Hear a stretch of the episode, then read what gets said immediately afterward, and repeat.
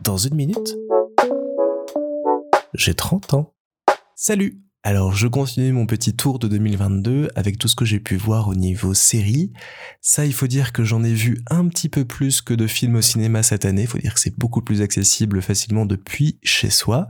Et il y a toujours du bon et du moins bon là-dedans. J'ai énormément apprécié à la fois la série sur le Seigneur des Anneaux et la série House of the Dragon de HBO. J'ai trouvé qu'elles proposaient deux choses totalement différentes autour de l'heroic fantasy et qu'elles avaient toutes les deux leurs qualités, leurs défauts, et j'ai passé d'extrêmement bons moments à les visionner toutes les deux. Le Seigneur des Anneaux, c'est une adaptation de Tolkien qui raconte comment dans l'histoire les anneaux de pouvoir ont été forgés. C'est très chouette, on voit un petit peu des choses venir à l'avance, mais l'ensemble est magnifique. Ça pue un peu le fric sur tous les plans, mais le résultat est vraiment là.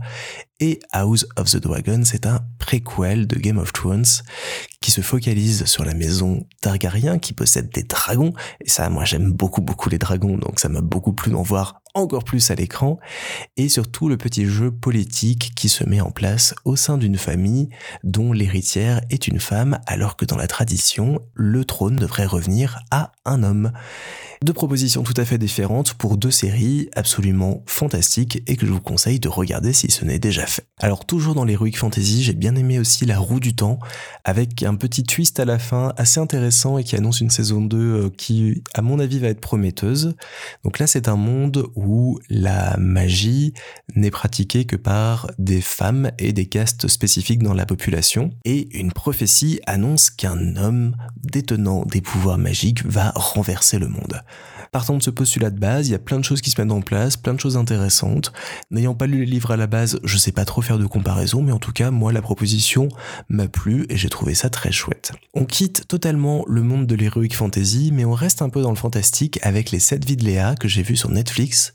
Une petite série française très mignonne, très bien jouée, qui suit les aventures de Léa, qui un jour trouve le cadavre d'un jeune homme mort 20 ans auparavant. Et la nuit suivante, elle va se retrouver dans le corps de ce jeune homme quelques heures avant sa mort.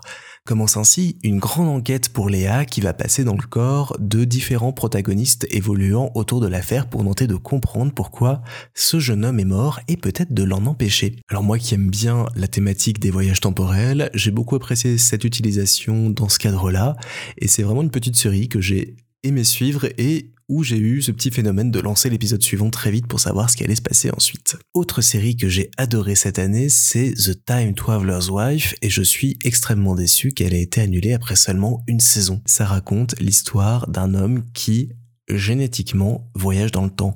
Sauf qu'il ne sait pas quand il part, il ne sait pas où il arrive et il ne sait pas quand il revient.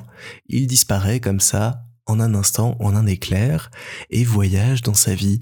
On va le croiser plus vieux, plus jeune, et on va suivre toute l'histoire d'amour et on va suivre toute l'histoire et toute l'histoire d'amour qu'il va mettre en place avec sa femme au cours du temps et de ses nombreux voyages. Alors c'est un peu compliqué à suivre parce qu'il y a beaucoup de voyages, beaucoup de moments où on se demande si on est avant, après, quand est-ce qu'on est, mais il y a beaucoup d'idées très intéressantes, il y a beaucoup de choses hyper fines, hyper intelligentes qui sont proposées. La fin est extrêmement touchante en mettant un petit peu mal à l'aise, mais je vous conseille vraiment beaucoup cette série parce que je l'ai adorée. L'autre série pour laquelle j'ai énormément d'affection, c'est The White Lotus dont la deuxième saison vient d'être diffusée sur HBO également. The White Lotus, c'est la vie des habitants d'un hôtel qu'on suit pendant une semaine alors qu'on sait qu'à la fin, il y a un cadavre qui va être découvert. Et c'est euh, l'occasion bah, de suivre ces bourgeois dans un hôtel de luxe dont la vie n'est pas toujours très rose et qui va évoluer de la manière la plus horrible possible à chaque fois, avec des situations qui sont de plus en plus cringe à mesure que les épisodes avancent et des personnages toujours très intéressants et très attachants alors sur cette saison 2, j'ai trouvé que la fin était un petit peu euh, en eau de boudin.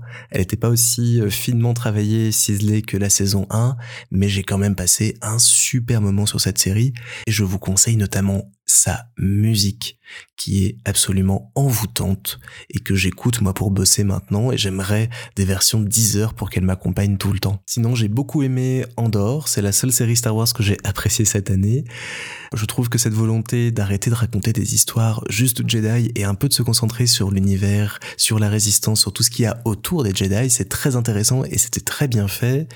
Euh, j'ai apprécié aussi l'anthologie Love, Death and Robots avec plein de petits courts-métrages autour de thèmes de science-fiction, de la mort, de l'amour. Je vous conseille aussi, ça c'est très très bien. Et puis enfin Sandman, une jolie découverte qui m'a donné envie de lire la BD d'ailleurs dont c'est inspiré. Et j'ai vraiment apprécié les univers, les personnages, les histoires racontées. Très très chouette moment aussi devant cette série sur Netflix. Et puis il y a toutes celles que je vais devoir rattraper euh, en 2023. Il y a notamment Severance sur Apple TV+, qui raconte comment une entreprise propose aux gens de détacher de leur mémoire les souvenirs qu'ils ont au bureau pour pouvoir vraiment séparer vie privée et vie pro avec toutes les questions et tous les problèmes que ça peut apporter. Ça m'a l'air super. Il y a aussi 1899 qui avait l'air très très chouette aussi et il faut d'ailleurs que je finisse Dark parce que malheureusement je n'ai pas eu le temps de la terminer encore. Et il y a la saison 5 de The Crown aussi qu'on a commencé maintenant et qu'on va poursuivre l'an prochain avec évidemment toutes les séries qui vont arriver. Je pense en tout premier lieu à The Last of Us, la série qui débarque fin janvier et qui là va m'éclater, je pense, à tous les points. Et puis plein d'autres choses, plein de nouvelles saisons aussi. Donc l'année 2023 va être une année pleine, pleine de projets, pleine de surprises et surtout pleine de séries.